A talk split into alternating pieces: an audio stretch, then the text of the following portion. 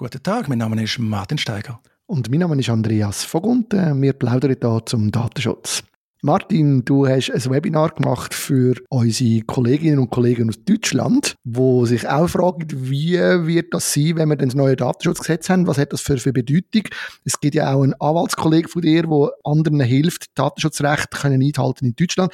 Vielleicht kannst du zwei, drei Worte noch dazu sagen, wer das ist und in welchem Zusammenhang du das Webinar gemacht hast, wo ich übrigens leider nicht live dabei sein weil ich gerade in der Ferien bin, aber ich kann natürlich dank unserer super Technologie alles können nachschauen und nachlesen.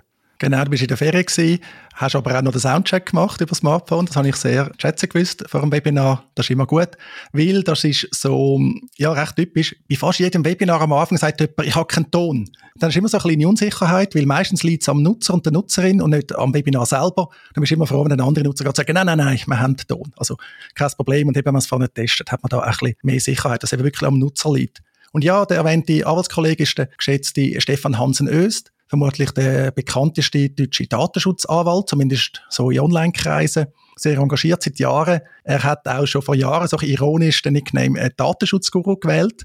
Aber eigentlich heute ist der Nickname völlig zutreffend. Und da habe ich dann mal gefragt, er gesagt, ja du Martin, ihr habt das neue DSG in der Schweiz, wenn wir nicht mal etwas machen für deutsche Verantwortliche, für deutsche Auftragsverarbeiter, für die, die gilt das ja eben zum Teil auch.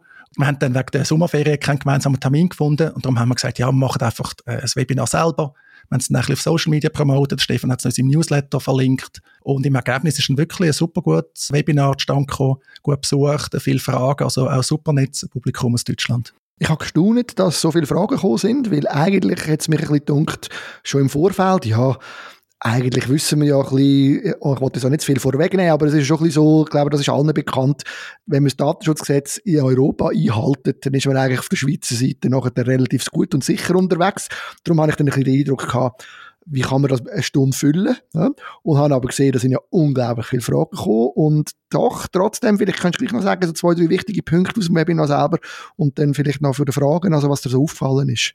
Ja, du hast recht. Also wenn man das europäische Datenschutzrecht, eben vor allem auch die Datenschutzgrundverordnung, DSGVO in Deutschland, äh, das TTDSG mit der Cookie-Richtlinie, E-Privacy-Richtlinie und so, all die Themen umsetzt, ist man wirklich in Bezug auf die Schweiz sehr gut unterwegs.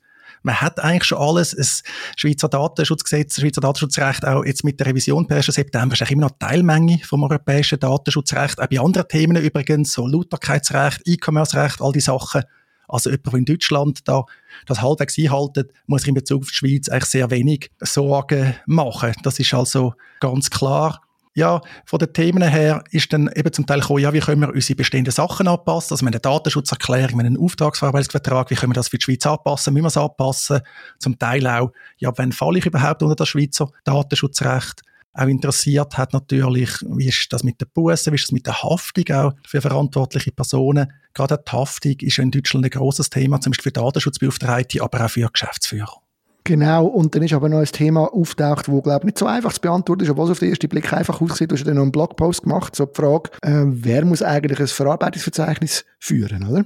Ja, genau. Streng noch übrigens das Bearbeitungsverzeichnis, also das Verzeichnis von der Bearbeitungstätigkeiten. Das ist ja ein wichtiger Unterschied im Datenschutzrecht. Nein, just kidding. Es ist äh, sehr ähnlich, die Begriff, wobei Definitionen sind häufig wirklich nicht identisch.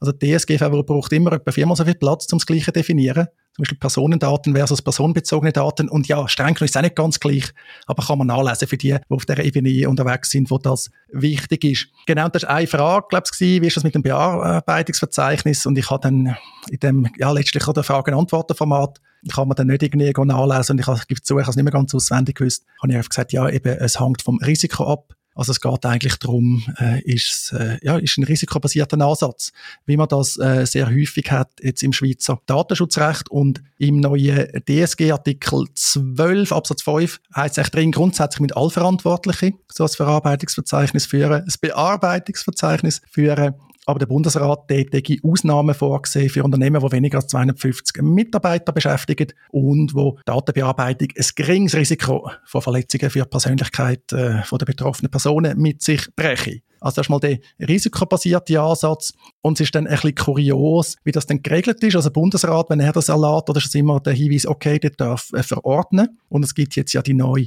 Datenschutzverordnung, und ich weiß nicht, Andi, hast du das gesehen? Macht das Sinn für dich, wer eben doch keins muss führen, kein Verzeichnis? Nein, es ist eben, es ist es ist, ich habe dann auch gefunden, das ist ein bisschen ein Durcheinander. Es ist irgendwie, es widerspricht sich das Ganze. Ich bin nicht recht rausgekommen, ehrlich gesagt, wenn man dann das miteinander anschaut, wer muss es jetzt machen und wer nicht. Ja, genau. Eben, also im Gesetz steht eigentlich wesentlich, muss Kasse führen, wenn es um ein geringes Risiko geht. Der Bundesrat hat dann irgendwie genau das Gegenteil gemacht. Hat eben gesagt, ja, das mit den 250 Mitarbeiterinnen und Mitarbeitern, gilt per 1. Januar. Okay, das ist noch der einfache Teil. Und dort ist man be ja, befreit, das zu führen. Also das ist die Ausnahme, aber dann gibt es wieder Gegenausnahmen, zwar zwei.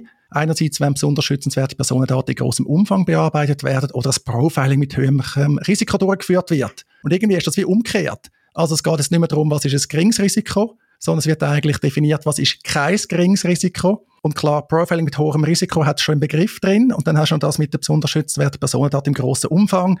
Was aber der grosse Umfang wieder heißt, ist jetzt zumindest für mich nicht so ganz klar.